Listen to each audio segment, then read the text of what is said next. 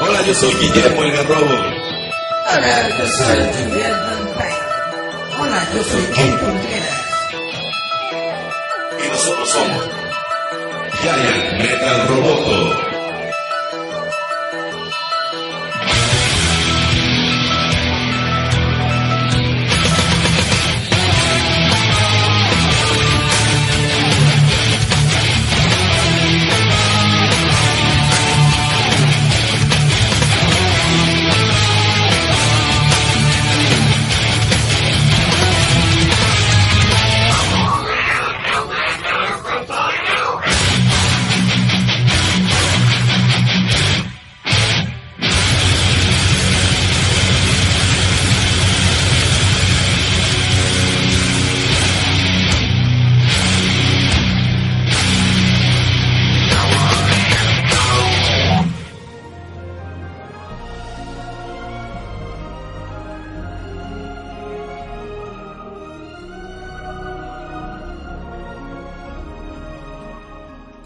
Buenas tardes, banda. Nosotros somos Giant Metal Roboto. Eso ya mero. estamos al aire.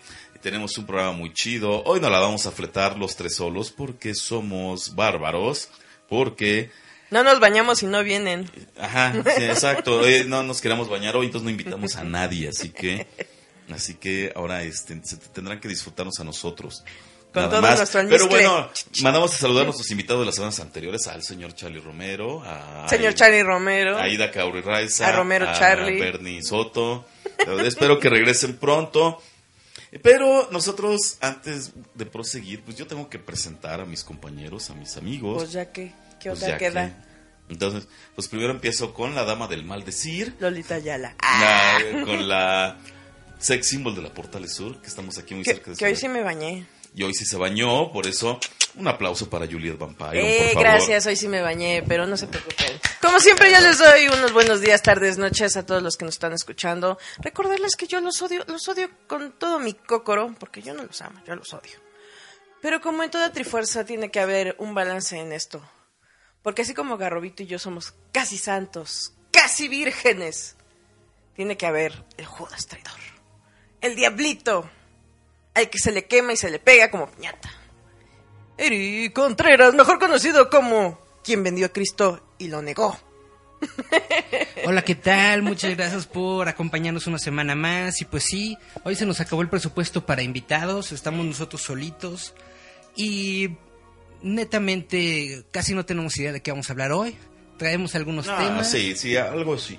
El, uno de los personajes más Ajá. pedidos por los fans para que Warner les, les realice una película, Swamp personaje de DC Comics, Es Bueno, Animaniacs. Something eh, también la han pedido. Animaniacs estaría genial, ¿no? Pero Es como que esté de la el- Warner. el- el de- es Lobo. ¿The Wolf? De- bueno, no, ese es Lobo, no es de The Wolf. Porque ella es un lobo. Es Lobo. Entonces, Un lobo el- que tiene piel de oveja. ¿Esa de quién era? cállalo, Miguel- Julieta. Miguel Es- Bosé. No, ¿Miguel Bosé? Dulce. ¿Dulce? Ah, de Dulce. Ya, sí. Ah. Soy yo su albur de dulce. Y él. Y pues ya.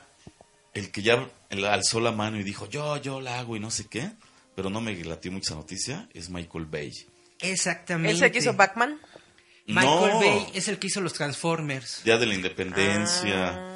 O sea, La de- explosiones locas. Las de Will Smith, estas, ah, que ya van a ser la nueva. ¿Cómo se llama? Bad Boys. Bad Boys. Bad Boys, Bad Lo único Boys. bueno de Bad Boy fue que salió mi esposo Jordi Moya y de ahí... pff, Lo único chido de Bad Boys es la 1.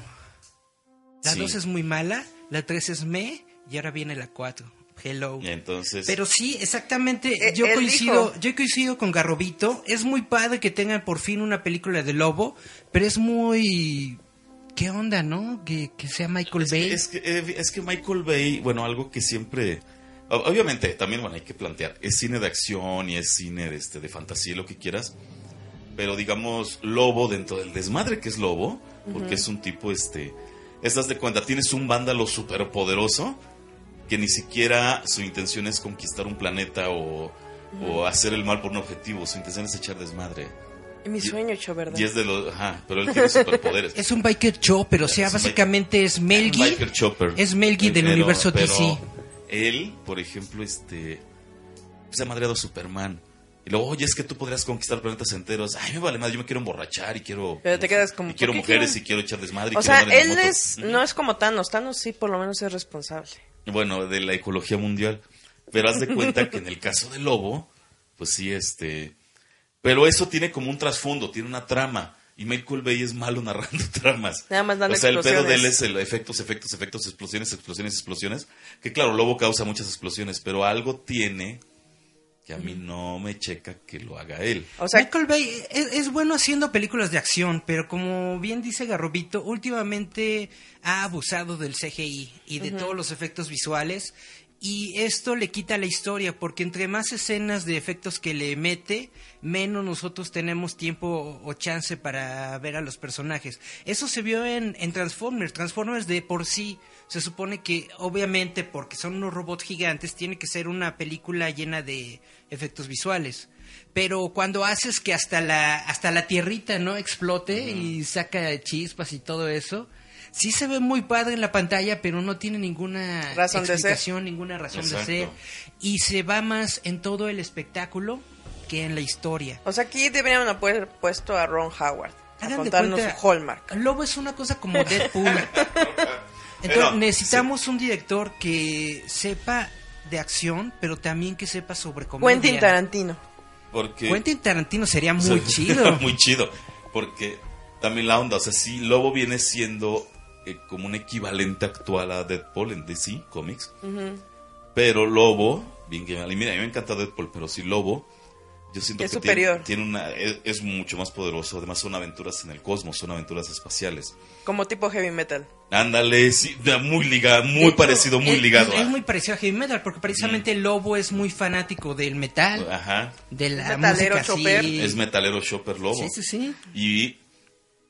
Y este. ¿Es equivalente a Barbie? ¿A quién? Él es todo lo que quiere ser.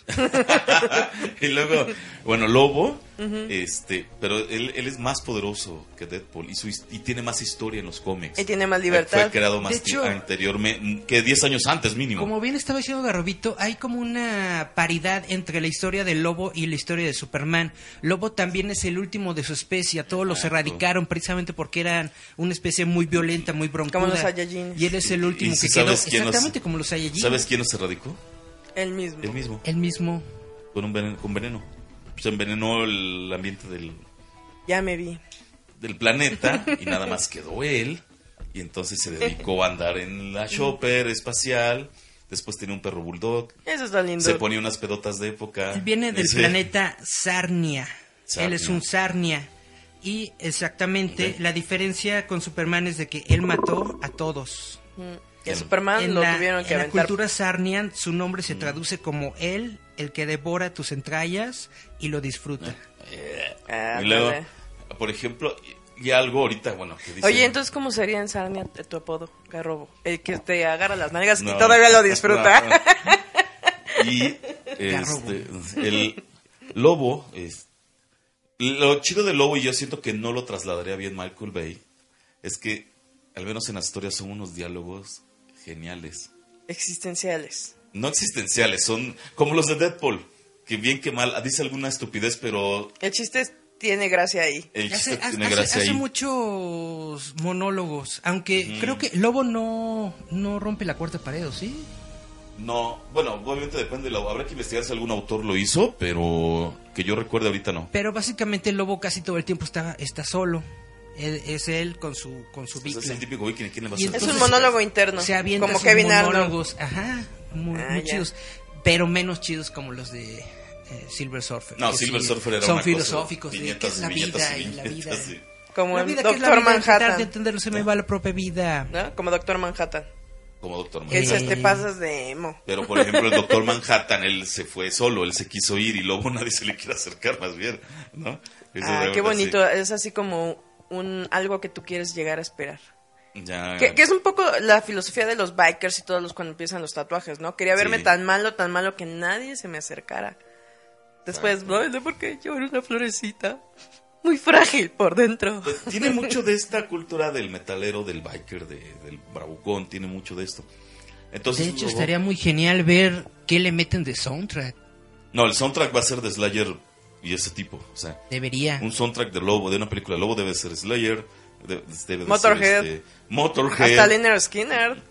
Puede ser porque Lina Skinner tenía la onda de las canciones de motociclistas, ¿no? Pero Motorhead es a fuerzas. Motorhead es a fuerzas. Eso es de cajón. Y para mí Slayer sería la otra. Y El- ACDC. y el que va a querer brincar a es también es este Anthrax. Porque Ah, sí. es Kodayan, el, el guitarrista de Anthrax. Usted no está para saberlo ni nosotros para contarlo, pero es bien ñoño. Él escribió números de Lobo. Wow. O sea, él fue guionista de historietas de Lobo. Hasta para un cameo estaría Entonces, chido. Ese güey yo creo va a querer hacer algún cameo o estar en el soundtrack o algo. De respecto, bueno, lo único que no nos está latiendo pues es lo de Michael Bay. El director. Y ayer, ayer estaba viendo una publicación justamente, no me acuerdo de qué página, proponiendo actores. Salen como tres, cuatro actores chavitos, que la digo, no, la neta ni con CGI les queda para mí. Batista. Pero a mí se me hizo más interesante otra opción. ¿Cuál? El- Michael Rourke. Michael Rourke estaría chido. Ya estará No, rojo espérate, y ¿sigue vivo? Sí, Sí. es buen actor, es buen actor. ¿Y si se la crees? ¿Tú ves a El de, Marvel el, de, el de? Machete, ¿cómo se llama? Danny Trejo. Danny Trejo. Danny Trejo. No, ¿Sabes quién más estaría chido? Eh, Ron Perlman. Rod Perlman. Uh, Roll Perlman. Ya Sería que le quitaron. Ya que le quitaron Hellboy, Pero que está- lo convertían está en ca- lobo. Muy carotón, ¿no? Para ser lobo. No, pero está bien porque tiene como una cara así cuadrada. De malo. Le pone su, su, su bigote biker. Y sí. Sí, sí, porque Bueno, sí, se la tapa y Además, el la Perlman tiene... barba. Con unas patillas acá. Él, no me acuerdo cómo Sí. esta onda tiene como una especialidad en actuación. Para, ahora sí que para no aparecer, ¿cómo te diré? Él personifica muchos personajes. Es muy en camaleónico. en CGI eso. o en con botarga Ay, o ay, con ay. eso. No me acuerdo cómo se llama esto, que prácticamente no aparece el... Se llama Estás feo y por eso te cuadro. maquillamos. No, se llama, como te decían en doblaje, actuación de voz. Actuación de voz, no, pero Hellboy él le ponía los movimientos. Exacto. Ah, ya era, pues sí sería CGI. Ahí con era Hellboy. Ajá, movimientos coordinados a de- Porque además volvemos a lo mismo que hemos dicho de Hulk, que hemos dicho de dos personajes. Lobo es un cabrón que mide tres metros. Fácil. Como el Thanos, el de, oye, como que le hicieron chaparrito, ¿qué es eso? Ajá, exacto. Entonces obviamente tienen que ser capturas de CGI. Pero igual y pueden hacer lo que hicieron con el Señor de los Anillos, poner este tarimas y eso para que se vea más alto que los O demás. como Hagrid, ¿no? es En que Harry Hellboy Potter. realmente no tiene tanto CGI como otras. Exactamente. O sea, la mayoría del tiempo es él. De hecho, eso es lo padre de Hellboy, que tiene más efectos ¿Visuales? prácticos que efectos CGI. De hecho, tiene muy poco ahora, CGI. volviendo a Hellboy, ¿no te gustaría mi tocayo del toro haciendo lobo? La neta, híjole, es que Él es fantástico. a, a Del Toro le quedaría muy bonito ese lobo. Y Lobo necesita ser más... Machote. sus- más sucio, más machón. Tipo Quentin Tarantino. Exacto. Es que Tarantino sería la onda, y Tarantino no es de los que ha renegado del cine de superhéroes. No, ¿y sabes nada. por qué? Porque hace secuencias muy chidas tipo cómic. Sí, sí, es cierto. Él le metería buenos, así, buenos me- enfoques de cámara, me una buena mucho. Pero de Tarantino es más como comic pulp de los 60, 70 que Pero, comic. pero igual sería buen experimento No, que una historia en el chido. espacio metes ondas pulp. Cualquier cosa que haga Tarantino estaría muy genial. Ojalá el proyecto este que están diciendo de Star Trek con Tarantino, ojalá se hiciera. ¿O cómo se llama el otro, el de aquí? ¿Quién? El que ganó por Gravity. ¿Por, eh, ¿Cuarón? Sí. ¿Cuarón? ¿Te hace para una película de Pues esas? de Harry Potter ahí Pues rifó. Cuarón es muy chido. La única película de Cuarón que me gusta En la de Harry Potter. es Harry Potter y el, el Prisionero de Azkaban. Azkaban. Es la única película de Cuarón que me gusta y está muy chida, la verdad. Y porque Gravity se me hace una onda así de muy, muy visual, pero no, como que hay un momento en que ya no mames. Ah, sí, es cierto, él hizo Gravity, ¿verdad? Sí, También de hecho ganó Gravity. Oscar. de Sí, mejor Gravity, director. pero no Fall. Y ya, el- pues más, más o menos es lo que están diciendo. Pero Lobo, igual, este, ahí si un día regresa Charlie Romero, yo creo que él sí nos suelta toda la enciclopedia de, de Lobo, porque no ves que un día me... Es que nunca robó, es que el lobo apareció en, en el número 1600 Yo creo que sí nos está viendo el güey. No, pero Lobo tiene Hizo su historia- debut en 1983 en Omega Man número 3. Sí. ¿eh? De hecho, era... Aquí, ten- aquí tengo mi Charlie Romero. Y era un este. Se llama Wikipedia. Pues era un personaje totalmente secundario, ¿no? Pero empezó a agarrar popularidad. como todos. En 1990, 1996 se hizo más popular cuando peleó con Wolverine. En Es que el de hecho, crossover esa- de Marvel cuando llega ese crossover aquí, de Marvel contra DC, los ponen a Wolverine contra Lobo. Y obviamente sabemos que Lobo es mucho más poderoso que Wolverine. Pero como era una cuestión de votación popular, ¿quién tenía más fans? Porque en ese, Ganó Wolverine. ganó Wolverine. Mi Pero es que pregunta también- es, ¿y quién se fumó el cigarro? Wolverine. Ah, Eh, eh, ya- sí. Porque ahí era la onda de que dejan el puro en el cenicero, se agarra, se rompen la madre debajo de la, de la barra de la cantina y obviamente el que saliera de pie pues era el que iba a... Porque ambos personajes fuman mucho puro. Exacto. Y él, la onda allí es que ya cuando empiezo yo como a, a saber de Lobo, es que él como que entra en esa votación porque él era un personaje muy popular ya en Estados Unidos, pero no tenía la misma fama, digamos, en Hispanoamérica. Es que y la a- votación sí fue más, sí fue mundial, por Se así parece decirlo. mucho a Rob Zombie. De hecho, Rob Zombie de, ha hecho, dicho. de hecho, sí. Se basó, ¿no? Sí se parece. Rob Zombie toma muchas ondas de, Del lobo. de lobo. Rob Zombie. O sea, Porque es un- hacen sus portadas y en, en pósters. Sí, de hecho, incluso a los que nos gusta ese estilo de música, una película de lobo, yo creo, Sin Rob Zombie también. implicaría cameos, implicaría un buen soundtrack, muchas referencias a la. o sea, música basi- básicamente metalera. nosotros le tenemos mucha fe a una película Menos de a lobo. Michael Bay. Y esa fe se está viendo mancillada por Michael Bay. Exacto, porque a mí, por ejemplo, la última que fui a ver de Transformers fue la que salió hace un par de años. Fui con mi sobrino allá en Mérida. Te mareaste. Me aburrí, fue así, de, ay, no mames, ya que acabe, que acabe. ¿Cuál fue la última? ¿La del caballero? Creo que es. ¿O dónde están los dinosaurios? Esa no fue la anterior. Ah, La última de Transformers netamente no le he podido terminar de ver. Así de... De aburrida está. Lo que pasa es que tiene, es que es que es una, bueno, a mí me gustan las películas de acción y todo, pero llega un momento en que es demasiado vertiginosa, que o sea ya no le hayas ni como una, una línea. Wash, wash, Ajá. O sea, no llega un momento de calma que te explique qué te qué está sucediendo, ¿no? O que prosigue. ¿Qué es lo que le molesta a Bernie con solo? Pero solo tiene qué? sus momentos eh, que sabes De que- calmita, de qué onda, a ver, vamos Exacto. a explicar cómo está la chundo. Exacto, es lo que va. Entonces vamos a, A vamos rola. corte, vamos a rola. Yeah, ¿qué vamos a escuchar, Hablando. Don? Este es un cover de Dream On, es una rola original Dream de on, Aerosmith. dream on. Esto es interpretado por Black Todd Moyo. ¿Quién? Black Todd Moyo. Ah, bueno. Está, está chido el cover, Julieta ya lo escuchó. Sí, Y está muy- muy chido. ustedes. Y regresamos a Yayan Metal Roboto. Yeah. Ay, ay, ay.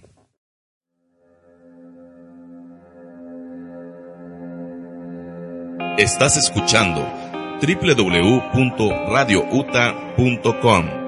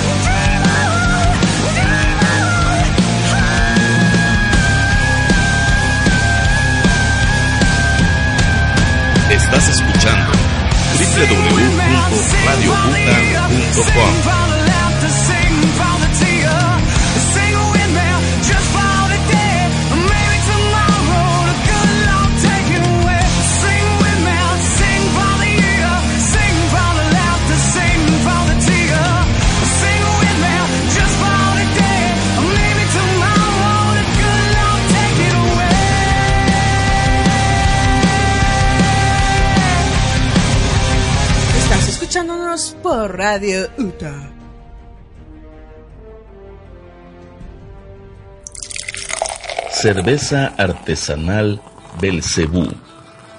Encuéntrala en todas sus variedades en Bar Uta Insurgentes. Insurgentes Norte, 134 en Santa María la Ribera.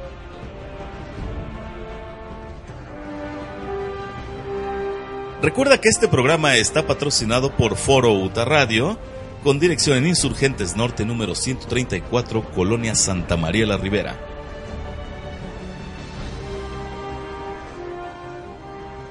Mientras yo veo Y los ya perritos estamos de vuelta, Julieta está viendo a los perritos, y nosotros Solo yo seguimos puedo distraerme cotorreando viendo perritos en las en azoteas. Giant Metal Roboto. Es que mire, quien, nomás- quien solamente nos está escuchando en audio, pues estamos, digamos, en un piso alto, Al un noveno noveno. piso. Estamos en un noveno Mira, piso en la, en Y la estamos en casa una- azul. y tenemos un ventanal detrás de nosotros. Y se ve la, a- para la calle.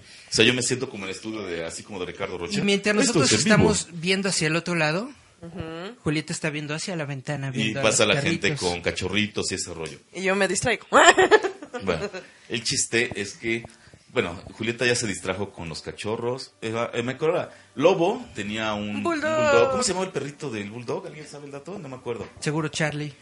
Charlie, si nos estás viendo, Pasa el dato pasa el dato. Y y te invitamos después. Ah, Spawn tuvo mascotas. sus perras. Ah, no es cierto. Este... Ah, no. No, ese era Constantine. No, no es cierto. este era No, ese era John Wick. Ah. John Wick también. Ah, de veras un día hay que hablar de esas películas de John Wick. Oye, sí podríamos hablar de las mascotas No, no viene en aquí. los O cómics, las mascotas ¿eh? de los cómics. Y bueno, el chiste es que otro personaje del que soy fan, porque a mí, Los 90 te pegaron duro. También otro que estuvo muy cañón en los noventas. muy cañón en los noventas. Para los no, que deja de dijeron los noventas. A mí me, me gustan los personajes así medio oscurones. oscurones, cabrones, sádicos, que les vale madre la y vida. que me los batean. Como Samuel L. Jackson. Samuel Jackson es la onda. Samuel, mira, Samuel Jackson lo tiras aquí del noveno piso y el que te Explota, mueres eres tú, güey. Así. ¿Te imaginas un tiro de Jackson acá contra el Chuck Norris? ¿Quién Contra ganará? Chuck Norris. Eh, no, quién sabe. Ah. Y ahora, me, me late mucho ese estilo de personajes. En los años 90, los que ya éramos aficionados a los cómics, eh, Ay, ay, de ay. la mente de Todd McFarlane llega un personaje llamado Spawn El que... engendro. No, es que la verdad, El engendro. el engendro, sí, me acuerdo todavía en España, el engendro. El, que la verdad, a los que nos gustaban los cómics, pues marcó Fue como una un época. parteaguas, fue que es como- cuando ya los antihéroes estaban más chidos que los héroes. Marcó un parteaguas por los antihéroes y si te vas a... Bueno, no El- parteaguas. Yo pero leí Spider-Man. el- Eh. Yo también leí Spider-Man y leí Spawn. No, pero sea, yo digo de que cuando ya empieza No, toda esta oleada, de que El- empiezan las eh, ¿cómo se llama? editoriales independientes que empiezan a sacar otro En tipo el de Eso mundo sí, del cómic sí, manda, sí. marca un parteaguas porque Llegó ese tiene una momento editorial en el que independiente. fue la primera vez que una editorial independiente tenía a estas estrellas detrás de, de, Exacto. de la editorial y que realmente se consolidó como una nueva potencia del cómic, algo que no hemos visto desde entonces, porque No. aunque hay otras Y editoriales, lo verás, diré Don Teofilín. aunque ha habido otras editoriales independientes, ninguna ha tenido ni tendrá El la, éxito. la capacidad, el éxito y el renombre que tuvo Image Comics en los Comics fue la 90s. onda. Y su personaje emblema Era era Spawn. Spawn. Pero yo, es que, es que era una cuestión, sí, el antihéroe, bla, bla, pero es que era, era otra cuestión. Un antihéroe a veces se define, ¿no? Tú ves a Deadpool al mismo Wolverine. Es que a Lobo incluso yo tampoco lo considero un antihéroe. Un Es así villano como alguien que termina, digamos, haciendo el bien, pero con métodos sucios, ¿no? De rayos. Ajá. Spawn era una cuestión, un alma atormentada, porque él hace un trato ajá, con el demonio, ¿cómo se llamaba? Malevolgia. Y Oh. con Malevolgia, para poder regresar a la Tierra y poder ver a su esposa de nuevo, a Wanda. Y Que- tómala, que la esposa ya está con otro. Pero, pero deja tú eso. otro. La esposa le pone una cara de mustia, de mustia, y ella y su hijo. Así es la vida. Ay, casi lo veo. Pero es que. Le yo pone creo- unos ojos así de los niñitos estos Sí. que- de ojo de lagrimita. Siempre cargando su chimpayote. Es que también ¿Y el estilo de dibujo policía? que de repente era como muy este Ojón. muy oscuro, muy ojón y El la- estilo de dibujo de McFarlane fue genial. De hecho, precisamente dio a una de las épocas más eh, prolíficas, más brillantes que tuvo Spider-Man en, en Marvel Spider-Man Comics en los Marvel. noventas. Precisamente de ahí de Marvel se sale Todd McFarlane para crear Spawn. Y de hecho, parte del diseño de Spawn, los ojos gigantes, salen tienen que ver de, del diseño de Spider-Man. Eh, Todd McFarlane fue el primero que le puso detalle a las, a, la- a las telarañas y cosas así. Y Realmente, eh, Todd McFarlane definió Spider-Man para toda una generación, para toda una un- década. Hizo también un nuevo estilo. Sí. Exacto, con Spawn, digamos ya con más libertad porque prácticamente era su editorial, se dio vuelo haciendo Le dio vuela a la hilacha. a la hilacha, a la creatividad y creó un estilo de dibujo que yo me acuerdo cuando incluso la cuestión era personajes que tenían miedo, eran unas caras de como las que dices tú, ¿no? Es que te digo, la, la esposa siempre que salía en escena, estaba con su. Porque todos eran negritos, ustedes no lo saben, pero Spawn era negrito. Ya Spawn era negrito. Estaba así con su boca de meme pingüino así siempre y sus ojotes. Siempre Es sufriendo. que era mustia, pues es que Mustia, mucho. pero digo, se casó con un policía, ¿no? No, ma- marino, Con el, militar. con el compañero Sí, de, de, Arnold Al, Simmons. de Al Simmons. Sí, que le Sí. jugó Con su mejor amigo, ¿no? El primer Que resulta que es el que había completeado para matarlo, ¿no? Exacto, Ajá, así ya, es, ya. Porque prácticamente él resuelve el misterio de su muerte. Sí, lo que pasa es que eh, hubo, ah, hay cierto con porque él hace el trato con Malevolgia para regresar a ver a su esposa. Y yo creo que el pendejo pensó que iba a llegar este como al Simmons. y cuando llega es otra cosa muy diferente, Es ¿no? un engendro. Es un spawn, es un engendro que se supone que debe de comandar el ejército de Malevolgia del demonio. Pero él, digamos, se rehúsa y tiene este No dilema. quiere. No quiere. Ajá, Aunque a veces Spawn, lo que tiene de interesante es que había tomos que realmente actuaba como el villano, más que como un héroe. Y ese conflicto a mí siempre me gustó mucho. Y el tipo de personajes, pues a mí siempre me latió un buen. Y aparte Uh, el diseño, ¿no? Porque te- si El fijan, estaba encadenado. Exacto. O sea, Exactamente, de hecho, por eso tenía las cadenas, tenía como Los unos grilletes. grilletes. y todo, precisamente porque estaba encadenado a su trato con el demonio. Porque Y muchas su veces capa, sí, ¿se, se acuerdan de su capa que se movía? era como si fuera tinieblas. Fue la primer capa CGI que tuvimos en el mundo de los Mm. cómics antes de la de Doctor Strange. Doctor Strange mucho antes. Así que, y luego, eh, en el 99 surge la película. 98, 99. Malísima. Una cuando yo la vi, dije, wow, esta es la película del mundo mundial. Después, Ya después la ves varios Ah. años después y dices, "Mm, como que sí le falta. No envejeció con dignidad, pero sí es algo más si eras fan en ese momento. Lo que la estuvo muy bueno. chido fue la serie animada. ah, ¿La serie animada sí te latió? Ay, yo sé que no. Este, ¿cómo se el- llama? estuvo ¿Le muy Guizamo, chido. el que hizo el payaso? ¿A clown? Este, John Leguizamo. Viola- el actor John Leguizamo. Él salvó por lo menos el personaje. Un poquito. es que él es un tanto lo mejor, porque el actor que hace Spawn se me hace así planón. Es Luigi. Y luego, aparte, la otra es que el, el- Pues digamos. A lo mejor quisieron hacer algo que todavía no correspondía a una época, ¿no? Aunque la capa se veía chido y todo. Pero a mí no se me hace tan, tan mala como Yo Charlie Romero me crucificaba. Quisieron re- revolucionar con los efectos. Pero no no se tenía la tecnología todavía para crearlos chidos. Pero pues hay que darle ese crédito, ¿no? De que se arriesgaron Ah, de que se y de que lo arriesgaron. hicieron. De que, de hecho, está muy padre los efectos prácticos que hicieron con Spawn, porque hicieron como que el traje fuera como piel, Sí. una onda así, se ve muy padre cuando la máscara se mueve, De hecho. es stop motion, cosas así. Realmente aplicaron un montón de técnicas que, que lo hacen tener su propia identidad, su propia forma visual, gráfica. Pues a mí me pasó. Y la separa de mucho del cine de los pasa es noventas. como, bueno, hace. Hace ocho días, hablando fuera del aire con Verdi Soto, estaba comentando que, por ejemplo, muchas caricaturas y series y películas de la infancia, las, las me dio la onda de volver a saber de grande y muchas fue así de. Uts, híjole, me hubiera, el quedado, me hubiera quedado con el recuerdo, ¿no? Y me ha pasado con infinidad y muchas de Excepto culto. con halcones galácticos. No, depende. Bueno, eso ahorita lo hablamos. Halcones Pero- Galácticos sigue siendo wow. el. No, Halcones Galácticos sí. Se hasta defiende creo, yo hasta creo que envejeció mejor que los Thundercats, pero el. Yo creo que fue por el diseño y porque era en el espacio. Porque Spawn, Spawn este. me tocó la película así como que la vi y dije, pues sí, o sea, realmente no era para tanto, tiene sus fallas, aunque tampoco, creo, porque luego me dicen, es que cómo la viste, este, es una porquería y no sé qué. No, güey, no es una porquería, hay cosas mucho peores en este mundo. Pero, Hay cosas peores en este mundo. o sea, realmente es una película. Como Michael arriesgó- Bay dirigiendo Lobo. Como Michael Bay dirigiendo Lobo. Y ahorita resulta que Todo esto nos lleva a que Todd lleva- McFarlane, Dijo. él quiere dirigir, él y la va, la va a hacer y él dice que la va a dirigir. Desde hace unos meses se corría el rumor de que Todd McFarlane estaba insistente en que quería hacer la película de Spawn.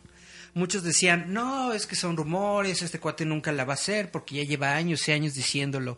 Y tómala que dice, sí la voy a hacer, aquí está, y ya está, tengo al protagonista. Y el protagonista, Jamie Foxx. Jamie Foxx. El que sabe el mover la lengua. Electro. Él va Hacer. Es muy buen actor, él va a ser Spawn.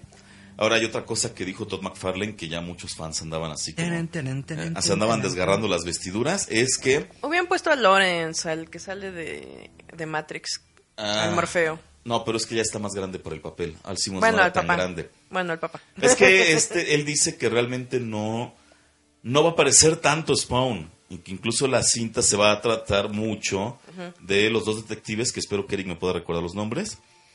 Twitch y el Este- otro chavo.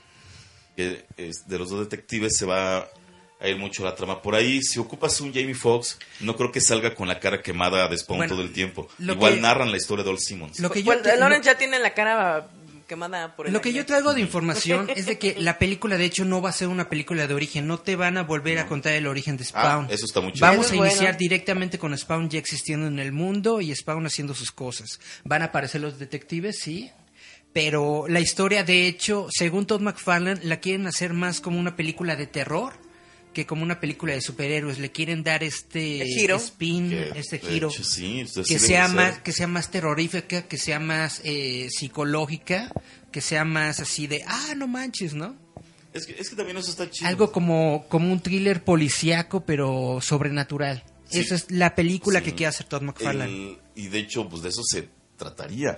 El, mira, yo sé aparece en Spawn en escena nada más tres veces, pero se ve genial y dices, no mames, es- eh, ¿te recuerdas tu adolescencia que sí fue muy chida? Pues dices, vale la pena, vale la pena. Ahora, Porque de ahí salió otro personaje, ¿no? De Spawn, la de Angela. Sí, de ahí, aunque ya no la seguí tanto. Pero sí. Pero que era como, ¿tipo qué?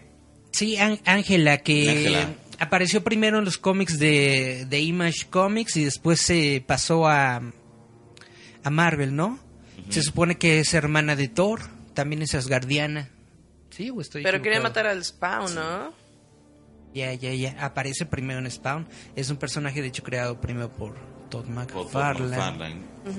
Pues digo, pero quería matar al Spawn, ¿no? Pero sí, entonces, básicamente, esta es la gran noticia de que vamos a tener una nueva película de Spawn y que probablemente esta sea ya por fin la película de Spawn, la película canónica de Spawn, la película Sí. chida de Spawn, que va a ser de terror, que nos va a mostrar Spawn más como un monstruo, como una amenaza, Como lo que y fue. no como un superhéroe. Exacto. Y precisamente para diferenciarse de todo este boom de superhéroes que tenemos ahorita, tenemos un montón de películas de No, de hecho, superhéroes. sí, más las que faltan. Y pues obviamente Spawn necesita brindarle un, un algo más para diferenciarse y este es el algo más que nos está vendiendo Todd McFarlane. Ahora, la cuestión es de que Todd parece que lo quiere financiar él mismo y está buscando algún estudio que, que compre los derechos de distribución. De hecho, parece exactamente... Se fue a Kickstarter. se va a meter a Kickstarter fondeado una onda así para recaudar el dinero. Si ustedes recordarán, por ejemplo, películas como la de ay, Marta, no, ¿Cuál, Marta? Mars Mars, Verónica Mars. Eh, se terminó la serie y los fans fundaron una película para que se terminara la, la serie. Le di a continuación, estuvo muy mala, pero generaron como unos 8 millones de dólares, una onda así. No, como la otra. ¿Cómo se llama? ¿La de Fury? La de, ajá. ¿Qué era? Sí, sí, sí, sí, de los setentas, ¿no? Ajá. También ge- generó un montón de, de dinero. Es que iba a decir Fatal Fury, pero no. No, con los dinosaurios y todo. Ajá. El Master debo saber cómo se llama. Eh, ver. Be the true survivor. Que hasta... esa mera con, con Hasselhoff, con Ajá, David Hasselhoff. que al final de cuentas era nada más una de broma y terminó terminó convirtiéndose en una película de dos horas. Y está Entonces, bonita. sí, de hecho, de que es, es posible, es posible. Y de que hay muchos fans de Spawn que pueden llegar a sacar el dinero para financiar una película, pues sí lo pueden hacer. De hecho, hasta a mí me, me latería, ¿no? Nada más por salir en los créditos hasta el final, ¿no? De- estaría raro, ¿no? de- Como de- de 10 fonda- minutos de, puros fondeadores. Pues de hecho sí son las películas que han salido de, Sí. de esos proyectos. Al final salen todos los nombres. Chu, chu, chu, chu, chu, Como y le pones pausa. Ahí estoy yo. Yeah. Para que yo salga como Nelson. No dice Bart Simpson, dice Melba Simmons. Melba. ¿Por qué darle su trabajo a Melba Simmons? Exacto. pues digo, no, o sea, al final de cuentas creo que es algo chido de que el mismo autor, Todd McFarlane, quiera hacer su película bien bonita, hecha y dirigida. Y no estar nada más dando la idea, como dices, de acá, de el lobo que termina siendo una cochinada, ¿no? Malditos Es que- Homero móviles. Bien que mal, es el mismo ejemplo de Marvel. Marvel en la primera película de Iron Man la hicieron así de sin, sin nada, con los con sus propios recursos. Básicamente le metieron todo el dinero que tenían a Iron Man, le metieron todo el dinero que tenían a crear un estudio y les pegó y les pegó bastante bien. Entonces no es una no es una locura, no es descabellado que llegue Todd y diga yo quiero hacer lo mismo, quiero seguir el modelo Marvel y a lo mejor le resulta y se convierte en un hitazo. Ojalá. Sí, no, ojalá. porque también el personaje lo merece. Y de hecho, él decía que quería otra serie animada saliendo del compromiso de la. Ay, de la película. chido. Pues estaría muy genial. Yo creo A mí la que de HBO sí me gustaba. Luego, no, es que es muy lenta, no sé qué. la de HBO a mí me gusta mucho, me gusta mucho el estilo de animación, me gusta mucho el estilo visual. A la gente no le gustó porque es muy lenta, pero pues es, eso es padre de la serie, que es más sobre la historia que sobre la acción, Sí, ¿no? y, no, y ahí te lo remarca muy bien. O sea, realmente este. Es que- Hay un camino detectivesco o psicológico Eh, eh, es que es te lo que- lleva a un momento de tensión con un spawn que es un monstruo. Pe- Pero es que eso es solamente cuando lees los cómics, que te das cuenta que es leer, leer, leer, leer, de que están descifrando un asesinato. Exacto. Exactamente. O sea, pero es lo que digo, no, no es como los superhéroes que la gente cree que puede ser Marvel. No, no, no. Eh, Spawn era una historia muy densa, Sí. porque era una onda familiar, eran traiciones, o sea, de repente era un hombre descubriendo qué pasó después de que se murió. Pues es lo que yo digo. Marvel es muy chido, pero no todo en el mundo es Marvel. No, no, no, exacto. Ahora, bueno, vamos a Rola, vamos a escuchar a What Wolves. Otra vez. Otra, no, bueno, de este, ellos. ¿Bad Wolves? Pero en colaboración con esta, una cantante, güerita guapa, que se llama Diamante. Y esta rola se llama Hear Me Now. Tú ya la escuchaste. Está muy chida, Está están muy muy chida. bonitas. Y nosotros regresamos a Giant Metal Roboto. Yeah. Ay, ay.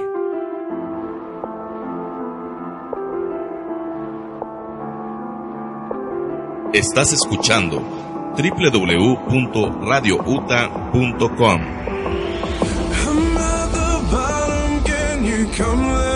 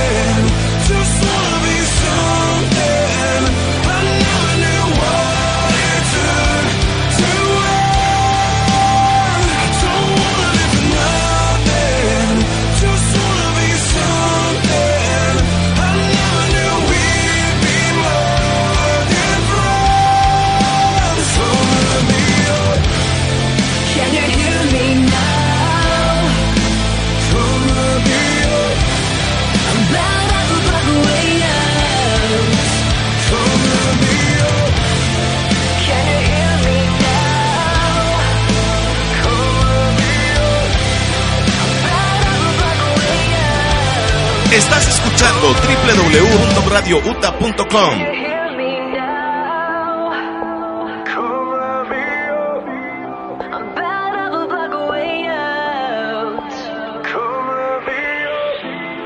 Estás escuchando www.radiouta.com. Este programa es patrocinado por Edura, Educación Rural UTA.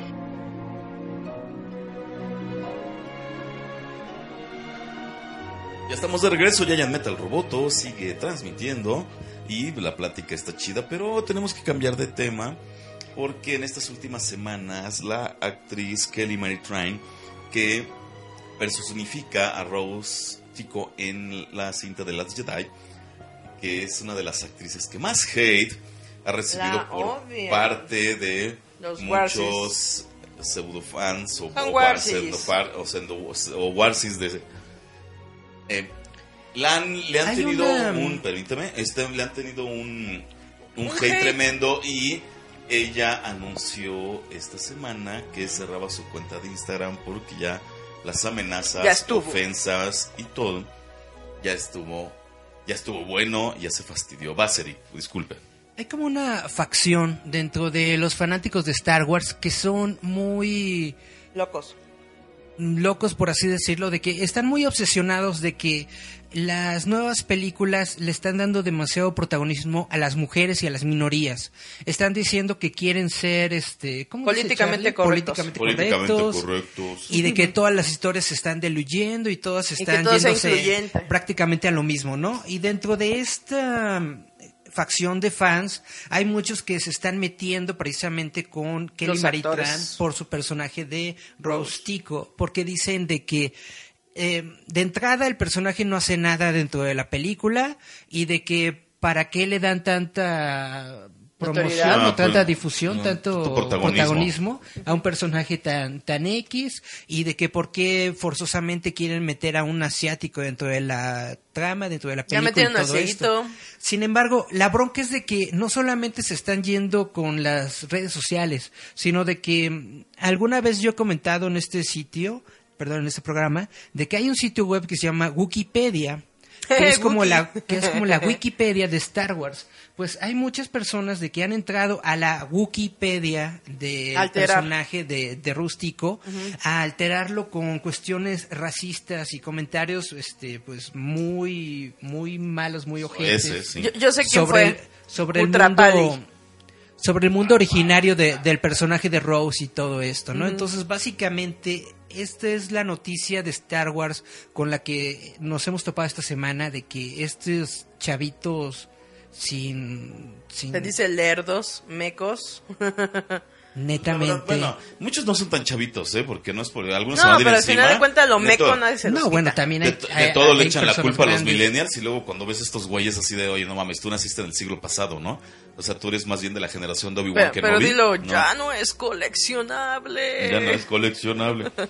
Pero sí es esta onda de... eh, mira, yo la neta no... Y es como cuando... Y a mí se me fueron encima por esto, ¿no?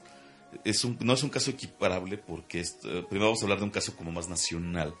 Cuando fue lo de este chavo del intro de Dragon Ball. Te voy a asesinar cuando te encuentre en una convención. Y yo les decía, oye, qué mal pedo que por un intro. No, es que porque tú odias la serie. Qué bueno que lo amenazaron de muerte. Porque su intro quedó muy feo.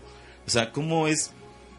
Y algo es que luego van a empezarme a decir Chairo lo que quieran, que me vale madre. Este, bueno, si estás viendo o nos quejamos continuamente como de violencia en las calles o de muchas cosas, y que en redes sociales se te haga fácil amenazar de muerte a un cantante o en este caso a una, Una actriz, actriz. o sea, no es no es algo lógico, ¿no? No es algo que esté bien. Es, es gente que no, que, que no razona, que no tiene como que a- algo en su cerebro no está bien. Porque para meterse a discutir y decirle de cosas a alguien imaginario por un rol en una película, por una voz que hizo en una serie de televisión, realmente está muy cañón, muy cañón. Ni siquiera yo, que soy un otaku, Uts. me identifico con eso, o sea, hello. No, es que el, también, o Me, sea, me acordé es- ahorita de una actriz porno que eh, la amenazaron así de violaciones, que a todos les puso, ni siquiera tienes el dinero para pagarme una violación. Y todos así, ¡ah! y Te vamos a matar. Y, dice, Mm. y que dijeron, no, porque yo tengo guaruras y yo puedo pagar esto. Y tú nunca te vas a acercar. Eh, A veces Y así como que eh, es solitos que, es que depende ¡fras! porque es como el efecto que luego decía, ¿no? Como, como si llega un tipo, bueno, no, es un ejemplo, es un supositorio, digo, una suposición, que este, que le lleguen a una chava, te voy a violar y que ella le dice, ah, sí, no hay problema, no pasa nada. O sea, como Ay, que, ¿con eso? Como que el güey es así como que pierde una emoción o pierde una adrenalina. Entonces, a lo mejor esta actriz porno reacciona de esa manera y le quita, digamos, estos acosadores, otakus vírgenes, les quita la emoción, ¿no? Ya y, no son pero, victimarios. es que pero no, Kelly Marie Tran no todo el mundo reacciona así. Exacto. Entonces, eh, Kelly Kelly probablemente es una persona, es una actriz que no está... Y apenas está empezando su carrera. Y a la está mejor- empezando su carrera, no está acostumbrada a lidiar con un fandom así tan Como las negativo y tan Kardashian. Aprendan de las Kardashian. Aprendan las Kardashian. El- Ellas, eh, ellas supieron eh, vivir de su hate y generan dinero de su hate. Igual que Andrés Navi. Pero Kelly, Netamente, sí. netamente, sí. con el respeto que merece Cabezón, este. Kelly, y a lo mejor no sabes si Kelly, a mí se me figura a veces ver las fotos que es una persona igual muy sensible. A mí luego me hace impresión al ver sus Muy fotografías. de- frágil. Ve, ves sus fotos y realmente Sí. se ve como una chavita chida, centrada, normal, básicamente, ¿no? Pero Y igual entonces llega que- un momento. tuvo la oportunidad a de participar. y que nada más veas puros No, pero digo- mensajes de, fe, de hate y cosas así, pues no está chido. Maldiciones, No, o sea, amenazas. por eso todo. digo, tuvo la oportunidad de saltar de ser una actriz X de reparto a lo mejor a un papel dentro de una saga, algo ya consolidado que es Star Wars. Algo yo consolidado, no, en Star No, pero Wars. digo, o sea, ella. Ah, O sea, ella. Tuvo la suerte Ella de estar en tomar- algo ya muy grande. Sí, no, pues claro, igual. Igual todos los que han entrado en esta generación, el único que traía ahí como más carrera previa pues era Oscar Isaac. Ajá, de- pero, pues chavos, o sea, miren, esto, eh, tanto Star Wars, eh, ahorita hace rato hablábamos de Spawn, hemos hablado de DC Comics en este programa, son mundos de fantasía Ya, que son para disfrutarse, que nos encantan, que luego te dan una lección chida, pero son para disfrutarse, son para pasarla bien. Ajá. O sea, no mamen. Eso es lo que tiene que ser un fandom. Un fandom tiene que disfrutar las cosas. Si no te gustan, pues no te gustan y ya. No tienes No que ponerte a, Atacar. a criticar y a joder y a insultar a las Es que, personas. es que también está la otra. Fíjate lo que son las cosas. Cuando, cuando dices eh, boicot a, a tal película, ¿no? Ajá. Cuando, cuando se han armado como ese tipo de ondas de que nadie ve X película o serie, pues sí creas un efecto, ¿no? A veces esto nomás es el puro mame de estar amenazando y jodiendo y todo y decir que vas a boicotear algo, pero lo estás consumiendo, cabrón, y sigue. Y aparte Adelante. están checando si sus amenazas realmente resultan, que es lo más triste. Sí, pero, O sea, están monitoreando todo el maldito día a ver si tus amenazas realmente espantaron a alguien. Al ser bien cagado. Todo Sí. tu día perdido haciendo nada, viendo si el otro dijo, ya lo leyó, lo sabía. Es que, ah, yo creo que también es como dices, un poco esa adrenalina del acosador, ¿no? Ya lo leyó. Ahí dice que me dejó en visto la morra. Ya sabía yo, la voy a matar, Sí. ¿no? sí, O sea, es ese eso, tipo de pero- cosas lelas que luego yo les digo a la gente ya en general. No se azoten. ¿Por qué a fuerzas tienen que hacer algo bonito feo? Por eso, tomen cloro. Mátense. cloro, ya. Y ya Sí. nos dejan a los que sí realmente disfrutamos de esto, disfrutarlo. No emocionarnos y excitarnos porque estamos destruyendo. Así de simple. Déjenme respirar más oxígeno. Sí, es que, es que es tal cual. Yo lo he dicho aquí. A mí, por ejemplo, este, no me. Spider-Man Homecoming, ¿no? No me encantó así salir a decir así como una onda de. Como que no. eh, eh, eh. Pero nos dio a Pero Ned. no le ando mandando mensajes de. Púdrete, Tom Holland. No, Homecoming, esos son es mensajes de yaoi. Tom Holland. Homecoming, que es muy buena película. Eh, Ajá, no les- a lo mejor para ti sí, güey. Pero para mí no forzosamente. No- Nos dio a Ned, por favor. Ahora es respeta. que es como. Nos dio a Ned. Como a quién. Ah, sí. Saludos, Charlie. Este. y él- nos dio a Ned, que nos dio un gran. O sea, tiene sus ondas chidas. Y yo no terminé, pero no. De, como de enganchar con la película. Pero Oye, no sí es cierto, Voy sí a estar mandando ser eh, mensajes como a. ejemplificado, ¿no? A los dos tipos de fans. Ned, los que disfrutan, y el Firecracker, que los odia. Pues sí, es que Son realmente. dos gorditos medio nenos ahí, lerdos, que uno odia y el otro solamente Sí, quiere amar. a veces la mira, a veces no sé qué me apura más. si el, el grupo de güeyes que se atreven a amenazar de esa manera. Detrás de una pantalla. O que haya quien todavía diga, es que está bien porque el papel de la chinita esta estuvo muy feo. Y luego, te digo porque, por ejemplo, a mí me ha tocado trabajar investigaciones de mercado Y todo el maldito mundo, todo el maldito tiempo, te digo que a lo mejor me dicen, Chairo, siempre se están quejando, es que la ciudad es rete violenta. ¿Y usted Pero cuando hay basura? amenazas de ese tipo en redes sociales, es- lo aplauden. O sea, así de, no mames.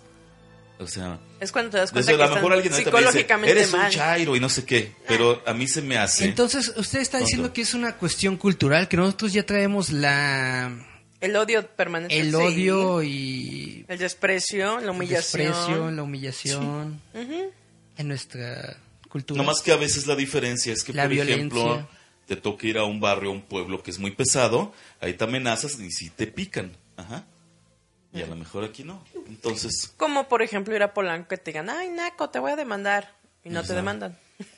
bueno, es que, pero, entonces, entonces, pero a mí es lo que sí se me hace una Brinca, porque, que o sea, al todavía, sí, no, porque yo me acuerdo, que- no, y pero para que lo sepan, porque luego, ay, es que como yo de Dragon Ball, cuando fue lo de Yosafat, Ajá. yo sí les dije, te comen cloro y yo le hago el paro al Yosafat todo. No, qué bueno que lo están amenazando. Yo el día que lo vea también le voy a decir que lo voy a asesinar.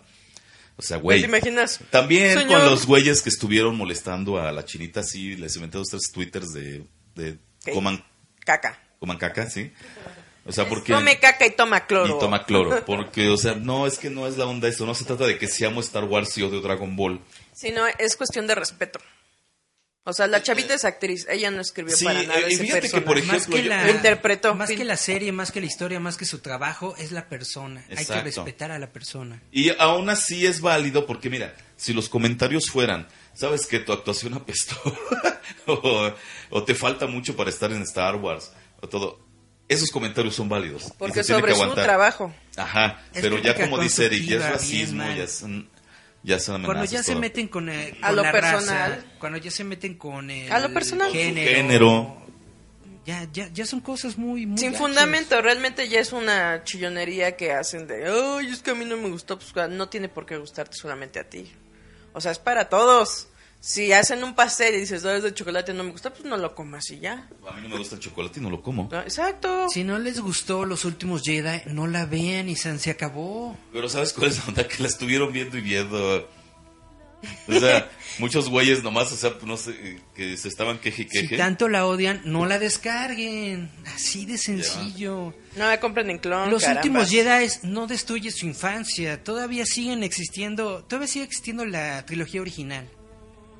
Todavía Atáscate. siguen existiendo las benditas precuelas. Atáscate. Vean esas películas. Sí, ya. porque es como hemos dicho en esto, ¿no? O sea, ya ah, los nuevos productos que salen ya es para otro público, ya no es para ti. Lo tuyo ya está. así, fíjate que las nuevas películas de Star Wars, aunque ahorita igual ahorita se me van encima, tú analízalas, Ajá. o sea, sí es el paso generacional. Sí. No están tan desligadas de del producto original. O sea, no es algo, no es como la polémica de Thundercats de hace 15 días, que si ves estos nuevos Thundercats son muy diferentes. O sea, esto no está tan desligado. Nada más que la gente pues de todo le da chorro. Que no me toquen mi cuna de lobos.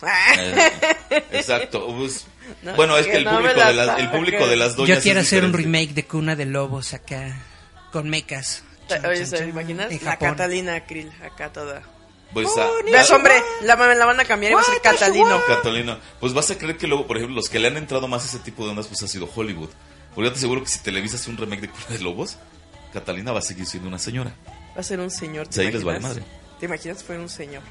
Catalina. Me lo cambiaron. Catalina era mujer. Catalina era mujer. Pues es que hay cosas que no, por ejemplo, a mí las cazafantasmas mujeres, pues mira, a mí la película no me gustó, pero yo no quise estar hable y hable y hable de la pinche película y que y estar así como como Eric, ¿no? El- Bueno, como dice Eric, voy a estar hablando del género de las actrices toda la vida. No, perdón. Cuando salió esa película, yo estuve diciendo, hay que criticar la película por lo mala que es la película, no por las actrices. Las actrices, de hecho, son lo mejorcito que tiene la cinta. Sí, porque Chris Hemsworth fue así de La verdad. película es muy mala por sí misma, no el por las Janine, actrices. el Janine Ada lo morboseó hasta que Bueno, hasta el día de hoy lo sigue morboseando. Ajá, y, y curiosamente las actuaciones de las cuatro chicas es lo que las Sí, es, salva. es- es disfrutable, tiene sus poquito. momentos, tiene sus momentos.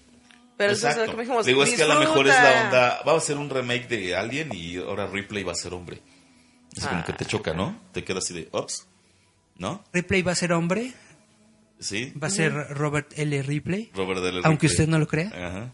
Oye, es que eso Eh, estaría eh. chistoso que hicieran una ahora de Alien la teniente fuera señor. Dijeron, yo la veía por los calzones, que quiero ver un hombre en tanga. Ah, ¿no? Bueno, no soy sí. gay. No, o sea, al final de cuentas lo que decimos, entonces no te gusta nada, nada te embona, entonces ¿qué hacemos?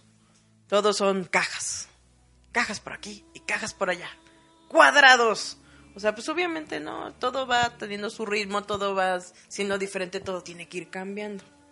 Si no, imagínense, viviéramos como antes cavernícolas. ¿Y a cuántos hubiéramos matado y comido? No existirían los crit. Los Creed. No, no, no manches, no imagino. Eh, Ese eh, comentario nos me regresando, totalmente. regresando. Pero sí, dejen en paz a Kelly Maritrán, porque también hay otra cosa que les va a dar chorro. Ella va a regresar. Como Episodio Rose. 9. Ella va a Como regresar a episodio 9. Van a seguir haciendo juguetes. Les guste o no les guste. Y ya le y va es a crecer el más, cabello. yo creo que hasta más por lo que ustedes acaban de hacer, por todas estas muestras de odio, va a decir Disney, no saben quién La van a hacer capitana general. y la van a convertir en la Pues, nueva eh, eh, protagonista. ese, ¿Cómo pa- ven? eh, ese paso que dice Julieta, de que la pueden hacer Porque ya general no hay algo, es- nadie. pues, muy ya no hay lógico. nadie con, o sea, se Puede ser la nueva generala. A mí me gustaría que la hija de Carrie tuviera un rol más activo en la en la Alianza No Rebelde. solo un ¿no? ¿Cómo se cameo. llama? La Resistencia. Los La resistencia, sí. Era, Sí, pues es que eso, eso, eh, esta chinita Rose va a seguir saliendo. ¿Es, es de origen chino? No No, es recuerdo, japonesa, es, ¿no? es O coreana. Es asiática. es Pero coreana. entonces, antes de irnos a bueno, de ascendencia coreana, porque de hecho ya no antes Es de irnos a. Rola, solamente les les recuerdo esto, no odien las cosas nada más por odiar. Achú. Denles una Achú, se mordió la lengua tres denle veces. una oportunidad, no odien nada más por el color de piel, por la nacionalidad, por el género, odienlo por las razones correctas, odienlo porque está mal hecho. Y no andan amenazando sin ton ni son, porque luego les rompen su madre en la calle están de llorones. Vale, nos vamos a A mí, rola. no me, a mí no me ha pasado, a mí no me ha pasado. No. Aún. Aún. Ah, mira, a María Brinks vamos a escuchar. ¡Eh, a María In This Brinks! Moment, pero a dueto con Rob Halford, Y, eh, porque no lo conocen, es cuál. vocalista de Judas Priest, leyenda. Yo sí iba a decir el peloncito. La rola se llama Black Wedding y incluso el video ustedes lo ven. Es ¿La como boda una negra? boda. Es una como una boda entre ellos dos que él es como su abuelito, pero y porque María Brinks está bastante potable. Vamos a escuchar esta rola y regresamos. Un 1.40 de Ah. pura sabrosura. Estás escuchando www.radiouta.com.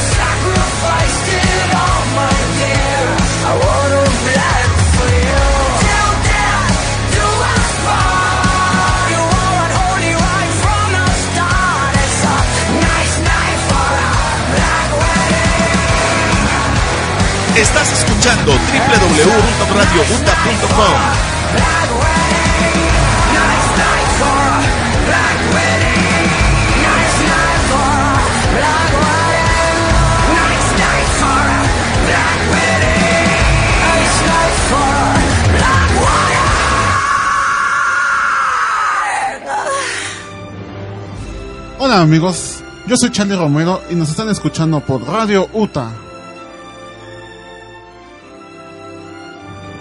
Recuerda que este programa es patrocinado por Uta Bar Insurgentes, con dirección en Insurgentes Norte, número 134, Colonia Santa María La Ribera. Y regresamos, este ya es el cuarto bloque de Giant Metal Roboto Show. ¡Oh! Pues bueno, esta semana fue de la presentación de muchos trailers de películas. Como en primera comunión, Como la en primera presentación. comunión, presentación en sociedad. Bueno, algunas ya es como el segundo tráiler, ¿no? Pero no, creo que todas fueron no, el primero. no. Esta sí, cierto. No hay ninguno que sea el segundo. No, ya es que en, en la película Corrijo. que vamos a hablar de cómo entrenar a tu dragón fueron, este, ¿cómo se llama? Eh, cuando se empiezan a filtrar. Hasta que ya, Ah, por ya, fin, ya. Bueno. lo lanzaron hoy o ayer. ya. Ayer fue, y de hecho, este ya. Se privaron muchos. ¡Oh! El Sí. miércoles. El miércoles. Ay, no, me vale. Ayer. Este. Y. El. Hoy es domingo. Me vale. Ah, sí, y cierto. resulta Sorry. que. Depende de donde estás escuchando, porque puede ser martes también. ¿verdad? Ah, sí, Eh, es cierto. Bueno, resulta que se estrena el tráiler de esta onda que se llama Como entrenar a tu dragón. Pero voy a dejar a mis compañeros que lo comenten porque yo con... No La me acuerdo pena si, del No me acuerdo si fue con mi sobrino, fui la primera y así de... Tío, ya acabó. Ah, sí, vámonos. La neta. Pero es cuando Y- dices, el de tío ya se acabó y no juntaste las palomitas para nada. Ah, perdón. Perdón. Pero sí se las acabó el güey. Y luego, y luego la segunda, no sé si fui ¿Te imaginas? Eres tan buen padre. Con- Yo ya veré a mis hijos a todas las películas. Eso sí, que me despierten cuando me nos vayamos. cuando acabe. No, no me Vas a llegar con. Homero, con tus lentes esos que están Ah, así. sí, con mis lentes así con ojos Tendrás solitos. toda mi atención. Es de esas de que no es que digo que sea mala, es como pasa a veces, este, yo no odio, tengo hate a Harry Potter, simplemente las tres que fui me quedé dormido a media película y no tengo ni puta idea de qué se tratan, pero Lea los libros, Don. Él Harry. Potter son los libros. Y bueno, igual eso sí lo estoy considerando seriamente, más que y, con, y como no sé mucho del tema de cómo entrenar a tu dragón, yo nada más vi que sale una dragoncita y es que el, que el dragón protagonista se llame Chimuelo siempre me ha generado conflicto. Pero. y que sale una dragoncita y se enamora de ella y que empezaron con que. ¿Y por qué el dragón no lo hacen gay? Y no sé qué. Ah, sí, sí. sí. Eso es otro mame como tipo del de, de este tipo Rose. de polémicas. Pero. Antes quizás de tocar ese tema, me gustaría que ustedes que sí han visto más la serie y las películas completas analicen este tráiler y yo me quedo calladito un rato. Oye, tienen toda mi atención. Tienen toda mi atención. Bueno, a lo mejor hasta me animo a ir a verla sin quedarme dormido si ustedes me convencen. Sí, lo que pasa es que esta es una bonita película. encanta. Es una bonita película de un igual de una serial de libros que se llama así como Entrenar a tu dragón y es sobre toda la vida vikinga y te explican cómo encuentran a los dragones y por qué ya no existen en el mundo de la gente. Y esto es bonito porque ya es la tercera película y es el final de la serie de películas. El final. Creo que ya en la serie ya, también ya es el ya fue el final. serenamente. Pero es lo bonito porque ¿por qué te causa conflicto que se llame Chimuelo? ¿Eres de Acapulco? No, es que ese es un albur. Para el chiquito. Ah, sí, Julieta. Pero- Ay, niños, no hagan presten atención. No, no es cierto. Pero dilo con, con voz de cepillín. ¡Niñitos! ¿no? Mejor dilo con la voz de Krusty. ¡Ay, me van a demandar! Me van a demandar. No, Cepillín era buenísimo albureando, no te dabas cuenta. Era tan fino, o es tan fino, pero. Este. Bueno, yo lo dije así como de broma, pero. A mí me gustan mucho las películas de Cómo entrenar a tu dragón. Yo creo que he salido llorando de las dos, de la una y de la dos, porque es una historia realmente muy, muy padre, muy chida, de, de amistad, de eh, aceptarse a uno mismo, de aceptar tu rol en la vida y cosas así, bla, bla, bla. Entonces, Entrenar a tu dragón 3 es una película muy esperada para mí. Yo, netamente, estos chismes que vi del, del dragoncito mujer, yo pensé que era que eran Bromas. bromas, que era mame, una onda así. Porque le ponen de que es- es- están eh, promoviendo el hetero- la heterosexualidad, ¿no? En el cine. Y yo dije, pues sí, what the fuck, eso es lo que han... Excepto Estaba en la era del promoviendo- hielo, los dodos. No, la es última que hembra. este, ahora dragones, no Pues, homosexuales de humanos nada más. Analicen las palabras Ajá. primero. Pero fuera de... Pero fuera de, de esto, la historia es muy buena, los personajes son muy padres, realmente, precisamente como crecen, te identificas con ellos y realmente no son solamente personajitos bonitos que están ahí para que los niñitos se distraigan, sino que sí tienen una historia, sí tienen una, un crecimiento. Pero- A mí me encantan estas historias, de hecho por eso cuando salió la serie de televisión yo sentí que a lo mejor iba a diluir la magia de cómo entrenar a tu dragón y por eso no he visto la serie de televisión, solamente me he quedado con las películas. Ahora bien, las películas difieren muchísimo de los libros, muchísimo, muchísimo. Porque los libros son infantiles. Tienen una historia completamente diferente y las películas son más, son más adultas. Porque eh, desde los que no saben de qué trata su- entrenar a su dragón, se trata sobre Hippo, que es el hijo de un vikingo machote, fuertote, de esos que dices, ay, Pedro Infante, pero versión vikinga. Su papá es todo lo que Hippo no puede ser. Un hombre grande, fuerte, responsable, decidido, no le da miedo a nada, defiende a su familia y tiene un código de honor muy, muy grande que es ser un vikingo. El papá es Garbito. Y Hippo es un niño curioso, simplón, flaquito, no le gusta pelear, él, él le gusta más pensar y descubrir las cosas. Y cuando en un ataque de dragones, él intenta crear un arma porque él era habilidoso en, es- en la arte manual. Porque al principio atacan a los dragones y los matan porque no los comprenden. Los dragones Creían no comprenden a los los, atacaban. humanos y los humanos no comprenden a los dragones. Es Hippo el que hace como este Como enlace entre las dos razas y los convierte en ayudantes para los humanos. Es muy chida. No, y lo bonito de eso es de que en estas dos primeras eh, películas, conforme también vas la serie, ves como Hippo lo que quiere hacer es una enciclopedia enorme de todos los dragones que no tenían ellos. Y entonces se va dando cuenta que los dragones son como cualquier otro ser, todos tienen su manera de ser, su ataque, sus desventajas, y va creando todo este mundo y les empieza a enseñar a sus amigos vikingos que son como uno. Y cada uno tiene un dragoncito de acuerdo a cómo son ellos, eso es lo genial. En lugar de vivir con miedo, él quiere conocerlos y quiere Hacer una comunidad. Básicamente es igual que Es un biólogo vikingo. fantásticas y dónde buscarlas de Harry Potter eh, con el personaje, ay, ¿cómo De se Hippo. llama? Acá sí el doctor bla bla bla bla bla.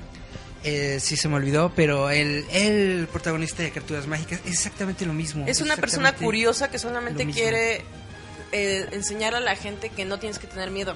Simplemente entre más lo comprendas, menos miedo te da. Y algo que, por ejemplo, se ve muy bonito dentro de la serie, como las películas, es que el papá cuando acepta que los dragones... Newt Scamander. cuando los dragones pueden formar parte de su familia y pueden ayudarlos a proteger porque se da cuenta eso de que también tienen una sociedad muy muy fea. Digo, es bonito. A mí me gusta porque al final de cuentas vamos a ver en esta tercera entrega el final de cómo Hippo logró no solamente hacer la comunidad de dragones y vikingos, ¿no? De los dragones de Berg, sino cómo lucha porque no los lastimen. Porque yo digo, y es como decía con mi hermana, van a esconder a estos dragones y ellos se van a convertir en la comunidad secreta defensores de los dragones. Pero los van a ocultar Defensores. de toda todo ser humano. Los van La a tierra hay que salvar. los tienen que realmente esconder para que ya no los vean. Por eso, eh, que es bien como dices lo de las criaturas fantásticas. El mundo ya no los ve porque ya no creen ellos, pero siempre y cuando pones atención puedes descubrirlos, que es básicamente lo que él les No, dice. pero en Harry Potter no los ven porque solamente los pueden ver las personas. Con magia. Con magia. Por eso, pues, básicamente lo mismo. Es como Casi en Avatar, cuando el tío Aero le dice a Zuko, ya no hay dragones. Como en una serie de eventos inesperados de que hay un tío al que le gustan las serpientes y precisamente se dedica a catalogar todas las serpientes a las que otras personas les tienen miedo, pero resulta que son serpientes bonitas, chidas. Por padres. eso, pero te digo, es igual como en el Avatar cuando el tío Airo le dice a Zuko, Como ya Avatar. no hay dragones porque la gente decidió que les tenía miedo. Entonces, ¿qué hizo? Los dragones ocultaron. Y solamente si tú quieres verlos y los buscas, los puedes ver. Por eso Zuko encuentra a los dragones que le enseñan el arte del fuego. Ah. Y pues eso es lo que yo digo. ¿Va a estar bonita esta última entrega? Sí. ¿Por qué? Porque al final de cuentas ves toda esta evolución del personaje de Hippo de ser un niñito miedoso a un hombre responsable de su familia, de su comunidad y que tiene la responsabilidad de proteger a los dragones que él mismo está catalogando cuidando como una familia. Y lo más bonito es que Chimuelo se va a enamorar de su chimuelita. Yeah. Y al parecer la chimuela puede abrir portales. Oh, y a otras dimensiones. Chan, Sí. chan. Porque yo no me había fijado y tiene razón la gente. Sí parecen ajolotitos. Sí, se están parecen. bonitos. Porque al final de cuentas, Hippo descubre que Chimuelo era el único en su especie. Pues ya, X, ¿no? Ya, ya se, va a supone que era el petatear. último de su especie porque la furia nocturna es el dragón más poderoso de todos y entonces es el primero al que mataban los vikingos porque querían ¿No? tener el trofeo. En de- este, en esta saga furia. te muestran a este villano donde él dice que ha sido el cazador de todas las furias nocturnas. Exactamente. Y, y se da cuenta que Chimuelo es el único y quería matar a Chimuelo, pero como se dan cuenta que encuentran una hembra, captura a la hembra y de ahí se parte de todas estas cosas. Entonces es como preservación ecológica. Sí, Si pero, Lo comparas, eh, digamos, eso con el es lo- mundo lo real. bonito. Es muy, es muy, muy buena historia la de cómo entrenar a tu dragón. Realmente yo le tengo mucho afecto y creo que va a ser muy buena, te- muy buen final. Te saca ondas muy bonitas de, Pero- de que no importa qué tan tonto o débil seas, siempre tienes algo que ofrecerle a todos. Pero ¿Pero qué? yo también quiero hablar de otros trailers. Eh, Como por no. ejemplo... Bumblebee está chan. pestoso. Lego Movie 2. Lego Movie 2 no lo he visto. Awesome. La primera era cotorra, era chida. Yo no he visto ni la primera. ¿Has visto la primera? No, pues es, mira, es una Entonces historia de aventuras con unas vueltas de torca, mu- eh, algo simplonas, pero Entonces vamos a buen hablar ritmo. de Wreck- Wreck-It Ralph 2. Ah, es verdad, se estrenó también el Ralph rompe el trailer. internet. Sí, de hecho, este, bueno, el Pixar se ve, mandan a Ralph y a Vanellope a- al mundo del Al internet, internet. Ajá. y pues se encuentran con personajes, ahí se ven cameos de los Stormtroopers, de Iron Man, de las princesas de Disney. Está genial esa escena, Hubiera ¿eh? estado genial que se dieran una vuelta por la regla 34. Ándale. Y se hubieran visto a sí mismos. Así ¿Eh? mismo. Y eso y es lo que lo que está ofreciendo, pero yo sí noté, bueno, no digo que esté mal. Este, tiene más protagonismo la niña, Vanellope, que Ralph. No sé, tendremos que Sí. ver la película. No, hay que, ver, hay que ver la película completa. Dentro del tráiler sí sale como que mucho Vanellope, pero es que Vanellope se robó la primera película. Sí, y se estaban quejando de doña María Antonieta de las Nieves, otra otro era Es que la neta, la neta, no es por nada, no es por insultar a la señora ni nada, pero ya se escucha como voz De de viejita. viejita, Mm, ujú. cuando se supone que es una niña. es este yo creo que quisieron darle tono de, de la de la chilindrina.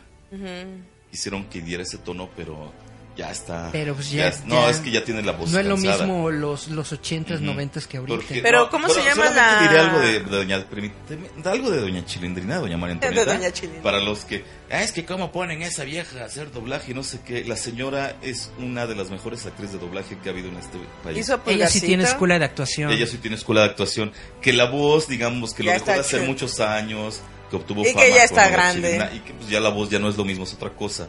Pero no hablen mamadas. Bueno, por ti no, eso es lo que decía que, por ejemplo, una actriz igual, ya grande, que todavía le da el tono de niños, ¿es que Rocío qué es? Rocío Garcel. Ah, Ah, por cierto, doña Rocío estaba algo delicada de salud. Esperemos que esté. le mandamos saludos, muchos mejor. apapachos. Era la voz de Shira.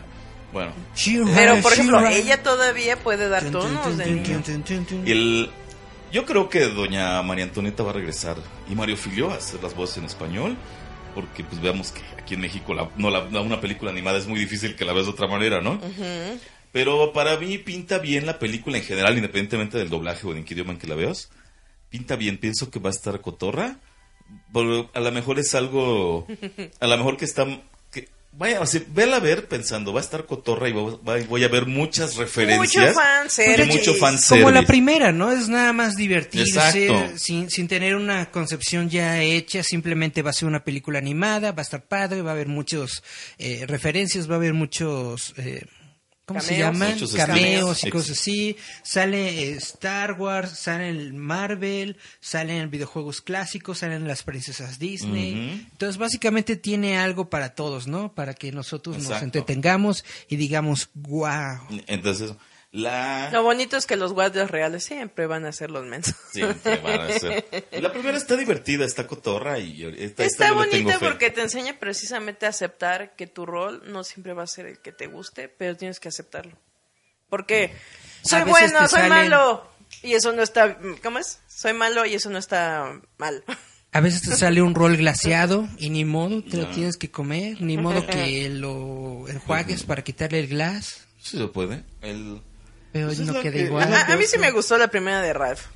Está Porque, chida. eh, y a mí la de Lego Movie, la primera también me gustó. Es que en serio, la de Ralph está muy chida por cómo ves al, al bueno de la película que es inservible en otros lados y al malo que es totalmente funcional. De hecho, yo creo, De hecho. yo creo que Ralph, la primera película, es la mejor película de videojuegos que hemos tenido. Netamente, en todo, en todo Hollywood. la Zangief se iba a emborrachar y siempre Ni se quitaba que la de Adam tanga. Sandler, ¿no? Este, No, pero, pero por eso digo, el de cuando... Lo único chido de la de Adam Sandler es este. ¿Pac-Man? ¿Cómo se llama? El. ¿Enanito? Peter Dinklage.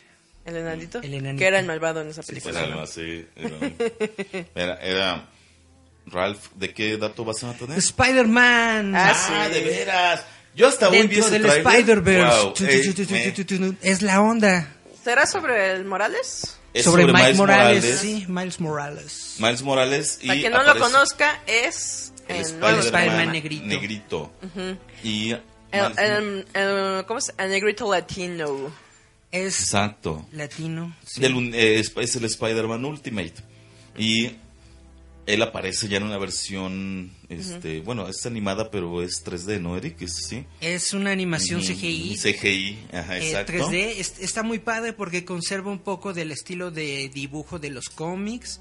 En, dentro del tráiler vemos a un Peter Parker de otra dimensión, pero lo vemos como que ya más, más grande, Ma- más, más maduro, adulto. sí. Y entonces sirve como de entrenador de Miles Morales, que Exacto. apenas se está convirtiendo en, en Spider-Man de, de otra dimensión. Pero además, al final del tráiler vemos lo más genial de todo. Vemos a Spider-Gwen. Por fin Spider-Gwen En hace una su debut, por así decirlo, en una serie en una animada. película animada. animada. A, mí- a mí me gustó Para todos los fans de, de Spider-Man y de Gwen. Stacy, del Spider-Verse. A mí sí me gustaba Spider-Verse, aunque sacaron dos tres jaladas que decías, no mames, pero eran chidas.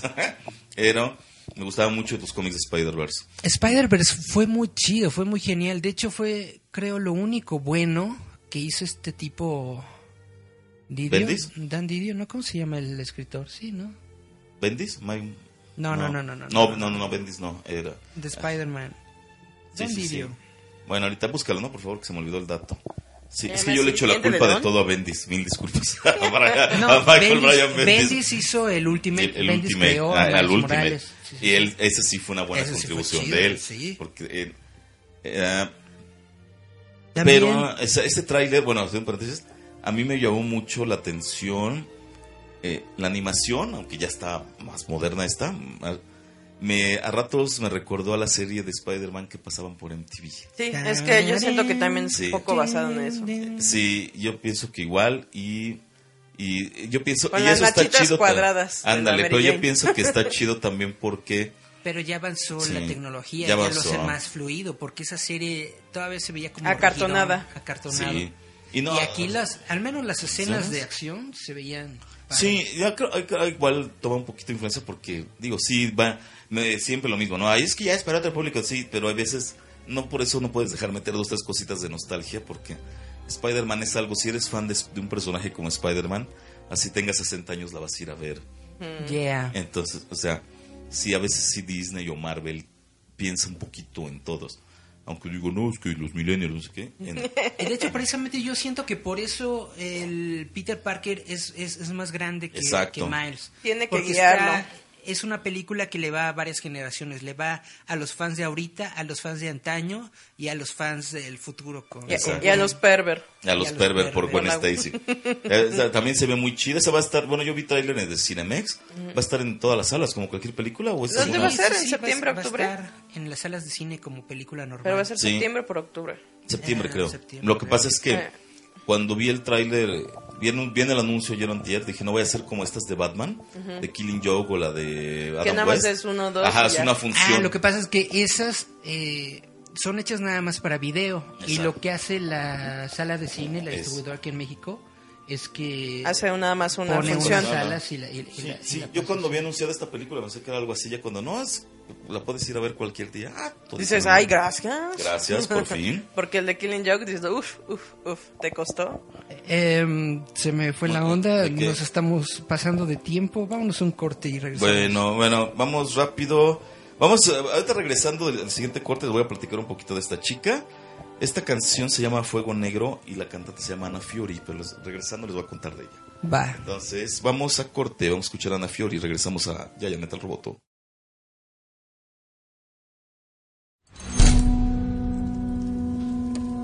Estás escuchando www.radiouta.com.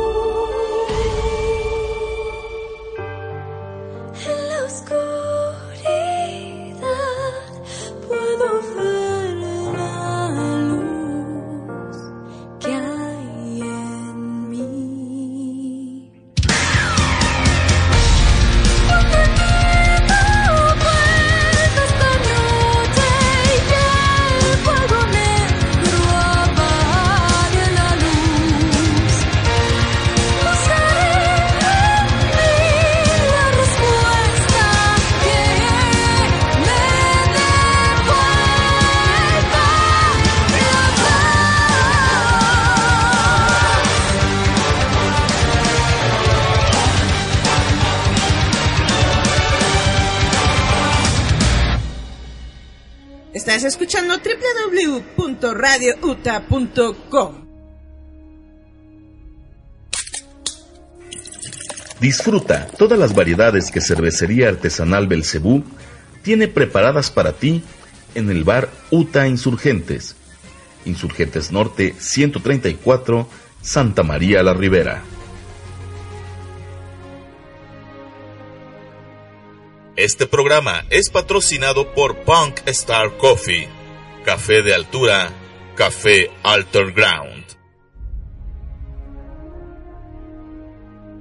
Muy bien, ya es nuestro último bloque. Vamos a seguir comentando un poquito de las películas que Ah, se acercan. sí, y aparte de un estreno que estuvo muy bonito. Sí, ah. Muppets Baby.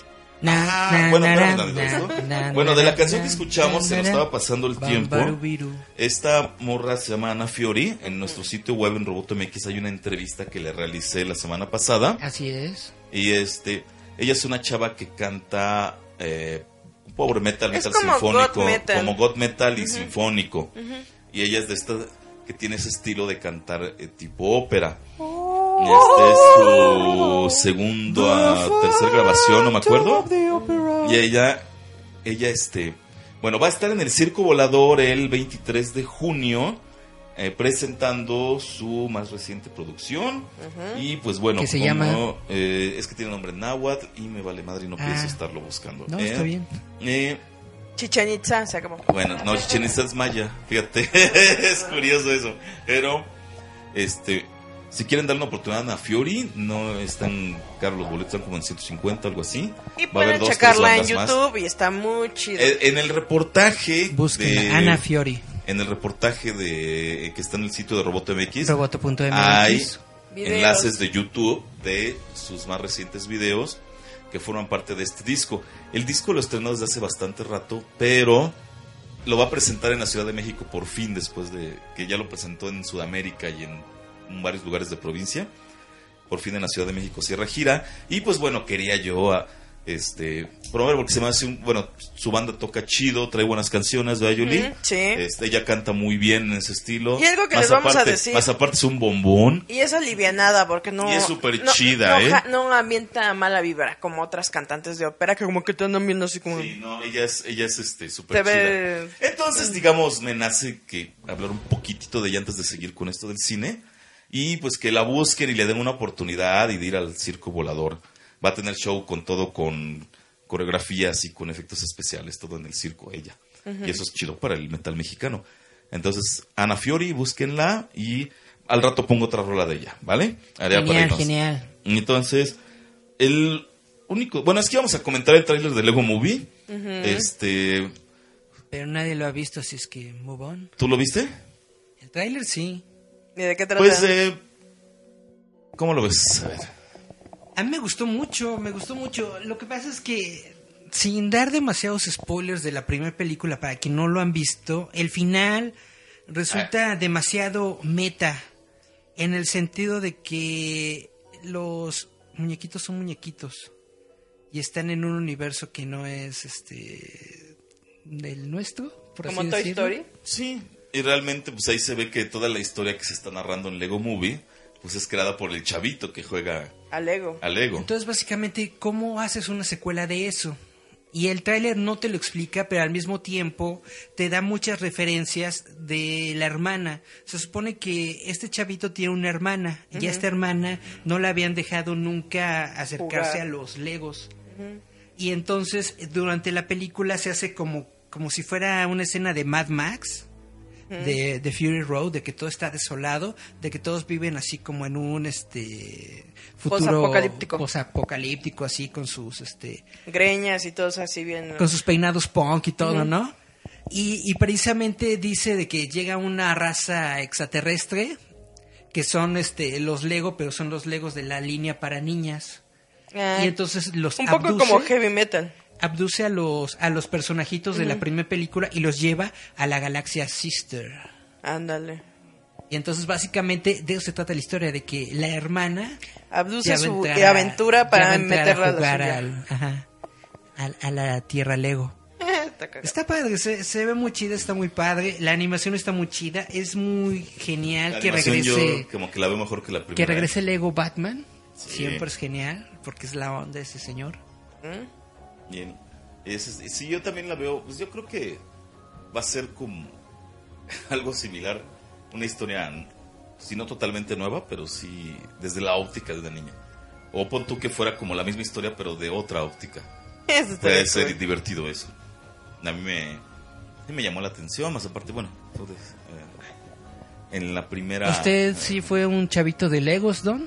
Algo así, pero... ¿Compraba sus leguitos? No, no tanto. ¿O era no, no más de tanto. Playmobil? No, era- Como Homero, te los metías en la nariz. Ándale, y luego se me quedó uno en el cerebro y eso. Bueno, va a ser una crayola. Pero no, está cotorra, está divertida. Y, el- y yo pienso que la 2 puede estar chida. Yo no soy mucho de ver películas de animación en el cine. Ahorita va a ser la de Spider-Man y Los Increíbles 2. Que la semana que viene, que es la semana que va a iniciar, Ajá. tenemos conferencia de El prensa. próximo martes con- tenemos conferencia de prensa de Los Increíbles. de Los 2, Increíbles 2. Vamos a ver quién viene. Con Víctor Trujillo. Y que Consuelo. hace me- Ah, Mr. Mister Increíble. Mister Increíble. Consuelo Duval, que hace a Elastigirl. Y Darío Tepie, que hace A a Edna. Adna Moda. Edna Moda. Edna Moda. Ya. Entonces, este, sí, ah, vamos a estar ahí, pues todo eso lo vamos a comentar. lo vamos a platicar. Lo vamos Y a platicar aparte avisaron que ya va a ser eh, Jared Leto, ¿no? Jared Leto va a ser una película Joker. de Joker. Sí, Dios mío, déjenme tiro del noveno piso. su propia película de Joker. Que También yo digo que a. Joker le quedaba mejor a Alan Cumming. Y a Jared Leto le quedaba mejor el cuervo. Tienes toda la razón. Sí, bueno, Para algo- nada, Jason Momoa. Cuando metieron a Jason Momoa en el proyecto del cuervo, dije, no, porque... Le dieron hormonas del crecimiento. No, es que para empezar el cuervo... Es un, pues, era- es chavito un- flaco, Es que era un tipo emo, atlético, bote. pero era un tipo delgado, esbelto. Y mamá pues Pero era acá de los es la iconografía emo, Gótica, darketa. ¿no? Exacto. Y Momoa, nada que ver. No, nada que ver. O sea, Momoa o sea, Momoa- a. Momoa lo metes de villano y se la compro. De antagonista del cuervo, se la creo. Pero como para interpretar al cuervo, pues no. No. O sea, y, y a lo mejor es de esas ondas de. Como que, ya chole con Momoa. Yo creo que Momoa va a ser el ya chole con Momoa. Yo creo que Momoa va a ser el actor que van a querer meter hasta en la sopa. Como Para la venderlo. roca. Como a la roca. Pero por lo menos La Roca se actúa chido de personaje de acción. La roca es chido. Pero Momoa siento que incluso como Aquaman estuvo muy X su actuación. Pero ya, ves que hubo quien lo adoró. Bueno, yo tengo amigas que, ay, no mames, estaba bien bueno y no sé qué. Le perdonan que- porque les gana la lujuria, pero en sí su actuación como Aquaman está bien gacha. Era, "Mm, aquí, pescado, sí. Ah, yo pienso Mm, que ahí bonita, el, el problema de. Como cavernícola. Sí, muy caverna. El problema de Momoa como Aquaman fue que no. Nunca. Bueno, obviamente no respetó el personaje clásico que era un soberano. Pero sí él le quería dar un aire de rebelde, de. Surfista de cochino. mula, de Soy codorista. rebelde. Ta- Tampoco lo logró. O sea, no. Su personaje No de supo hacer ni una ni la otra. Fue una cosa que entonces sí también. A mí la película del cuervo, pues, obviamente me gustaba mucho. A lo mejor no soy de los fans más clavados porque yo tengo ¿La primera, amigos la de Brandon? La primera, la de Brandon. Tengo amigos que, uy, era así de... ah, No sé, si yo la vi 10 veces, la he visto 10 veces. Si alguien vivió en los 80. 90 sabe que en una fiesta de disfrazas llegaban como 10 vestidos Como del 10 cuervo. vestidos del cuervo. el, el cuervo tuvo un fandom muy fuerte. Hasta ahorita sí, siguen fieles a él, o sea, aparte porque tuvo, como Spawn, tuvo un en buen las, co- en las soundtrack. convenciones de cómics de, de los noventas te encontrabas un montón de chavitos Es vestidos que es el disfraz cuervo. más fácil del mundo. Es el disfraz más Sí. fácil del mundo, sí. Claro. Ese y el de Kiss. Y el- bueno, sí Maldita. depende. Si quieres este, caracterizarte como suben a tocar, pues sí, ya no, está más dice- cañón. no, pero el maquillaje era más En la El próxima mole sí. seguramente Bandita. vamos a tener muchos este de, del cuervo. de coco. Ah, sí, del coco. De- ah, puede ser. También es uno de los maquillajes más fáciles del mundo, nada más de un pandita. Exacto. Un A un cosplay darks. que será difícil será el de Bumblebee. Yo vi el trailer. no es que Pues, los- yo vi a niñitos disfrazados de Transformers y se ven bien bonitos, pero digo, sí, porque como están chiquitos sí se pueden transformar, pero ya Ah, un adulto sí está medio canijo. Eso sí. Es que, mira, a mí desde hace muchos años los Transformers me son muy X. Las películas de Michael Bay me dan una hueva espantosa. Nada más iban a ver a la Ajá. Megan Fox. y Ajá, ya. de hecho, le voy a mandar este amenazas de muerte a Michael Bay. No, no es cierto. Oye, No, ¿te imaginas? Pero con estilo el abuelo Simpson. Querido mediocre. Su Pero- dirección es estúpida y aburrida. Algo así. No, o sea, No, no, no, lo odio, pero simplemente veo Michael Bay en una película y, pues, no, como que, ¿qué más hay? Ah, bueno. ¿Esta quién la va a dirigir, Eric? La de Bumblebee, no es él, ¿verdad? La No verdad sé. no me acuerdo. Pero no creo es que él. sí, creo que sí es Michael Bay, creo que sí. Y el, el Bumblebee yo creo que le hacen su película porque... Pues de, él todos es de- los, de todos los Transformers, Bumblebee Es el más es el personaje más, más querido. más popular, más querido. De los juguetes, sí, simplemente viendo los juguetes, Bumblebee se agota. Todos los demás Transformers ahí quedan. Hasta Optimus Prime de Y vez eso en que cuando en los se queda. 80 Era lo mismo de que todos podíamos comprarnos un bocho, pero no un tráiler. Eh, Y un Ferrari. Perdón. Está muy chido que lo reconviertan en un bochito, porque en la animación original Bumblebee era un bochito amarillo. Después en las películas estas nuevas de... ¿Era un taxi? de Michael De- Bay de lo Michael convirtieron en un este ¿cómo se llama? jaguar Un me jaguar acuerdo- no me acuerdo amarillo. cómo se llama ajá. Jaguar amarillo. Como que más deportivo y todo. Mm, Como... pero el Bumblebee original era un bochito. Y está muy padre que ahorita Como regrese el regrese a ser un increíble. bochito. Ajá ¿Cómo se llaman estos? ¿Chavalier? No, Chavalier. que no Sí. me acuerdo. Pero el, incluso también, como Volkswagen anunció que en un año o dos regresa el bocho, será ¿Va a regresar el bocho? A fuerzas. Va a ser mera mercadotecnia, ¿no? no no no el Beetle sino el bocho El bocho, el El bocho. Volkswagen. órale Entonces a lo mejor hasta, ¿qué creen?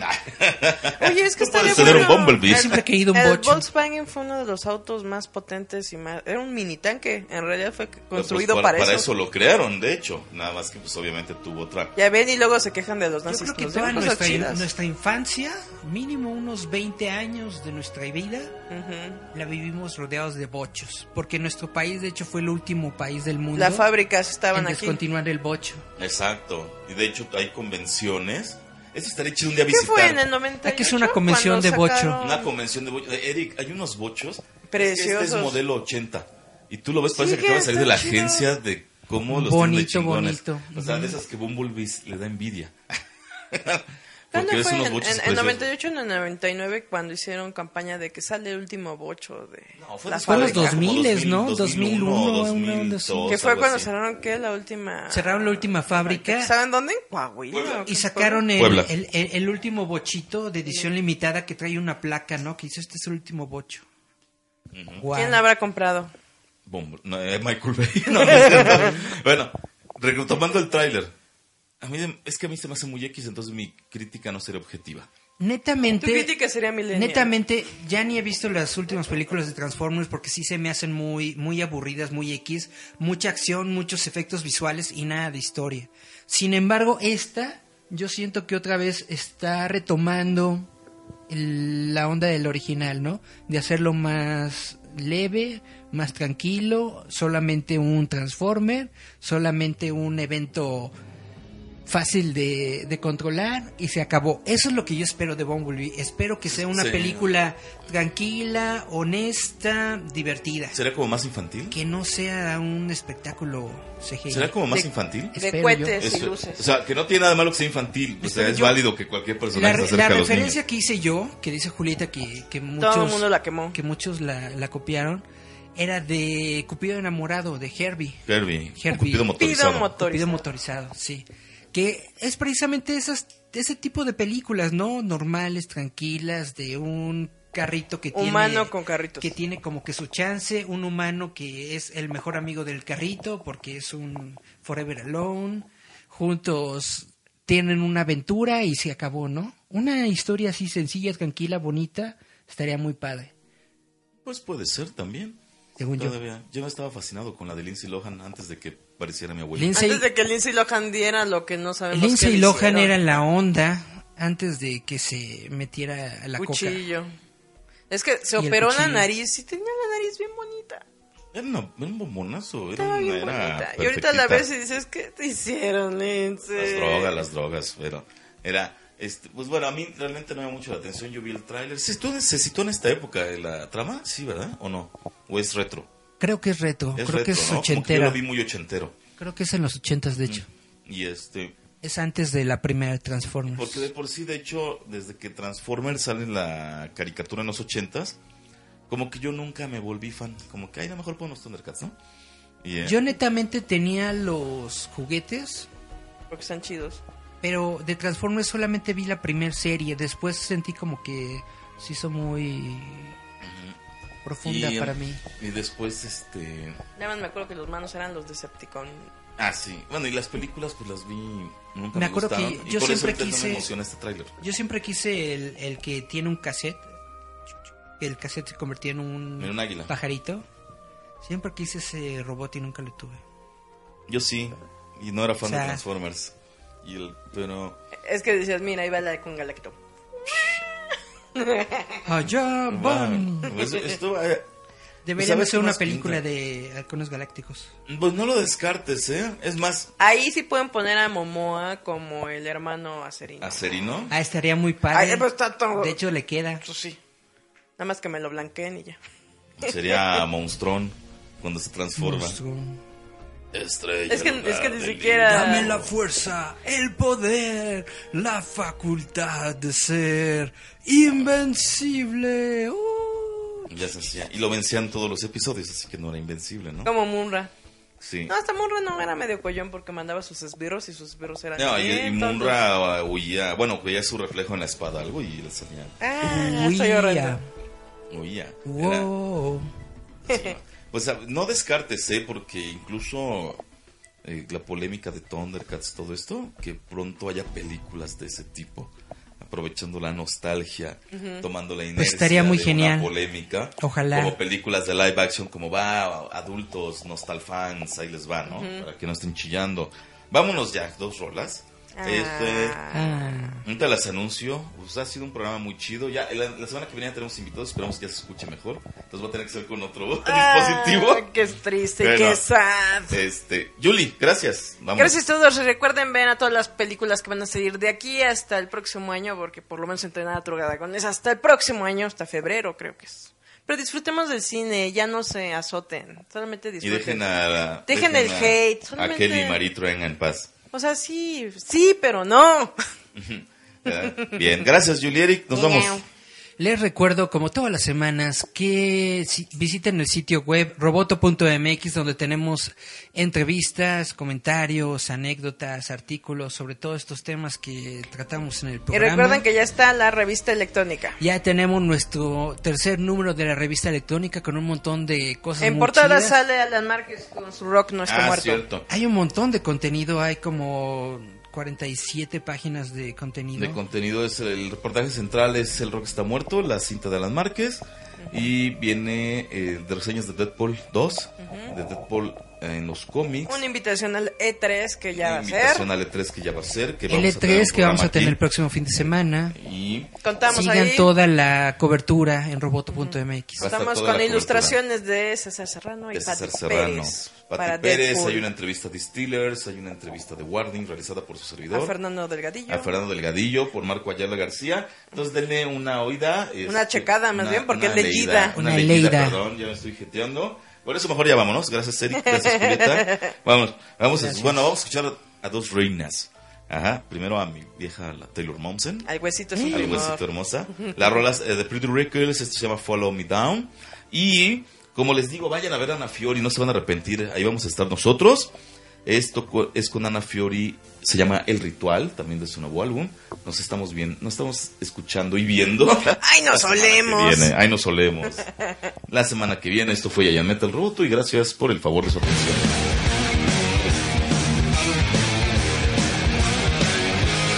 Estás escuchando www.radiouta.com.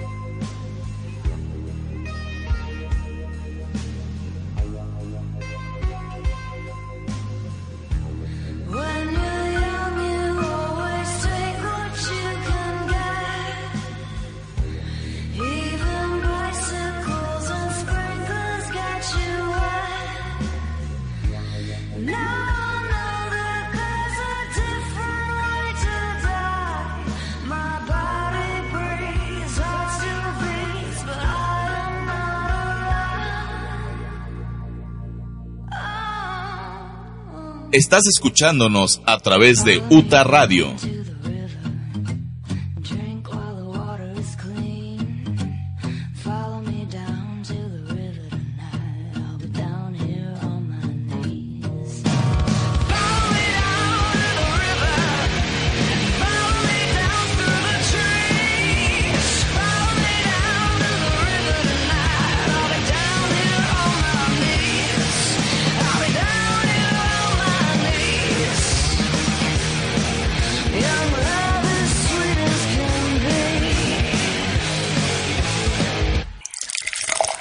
Cerveza artesanal del Cebú. Encuéntrala en todas sus variedades en Bar Uta Insurgentes. Insurgentes Norte, 134 en Santa María la Ribera.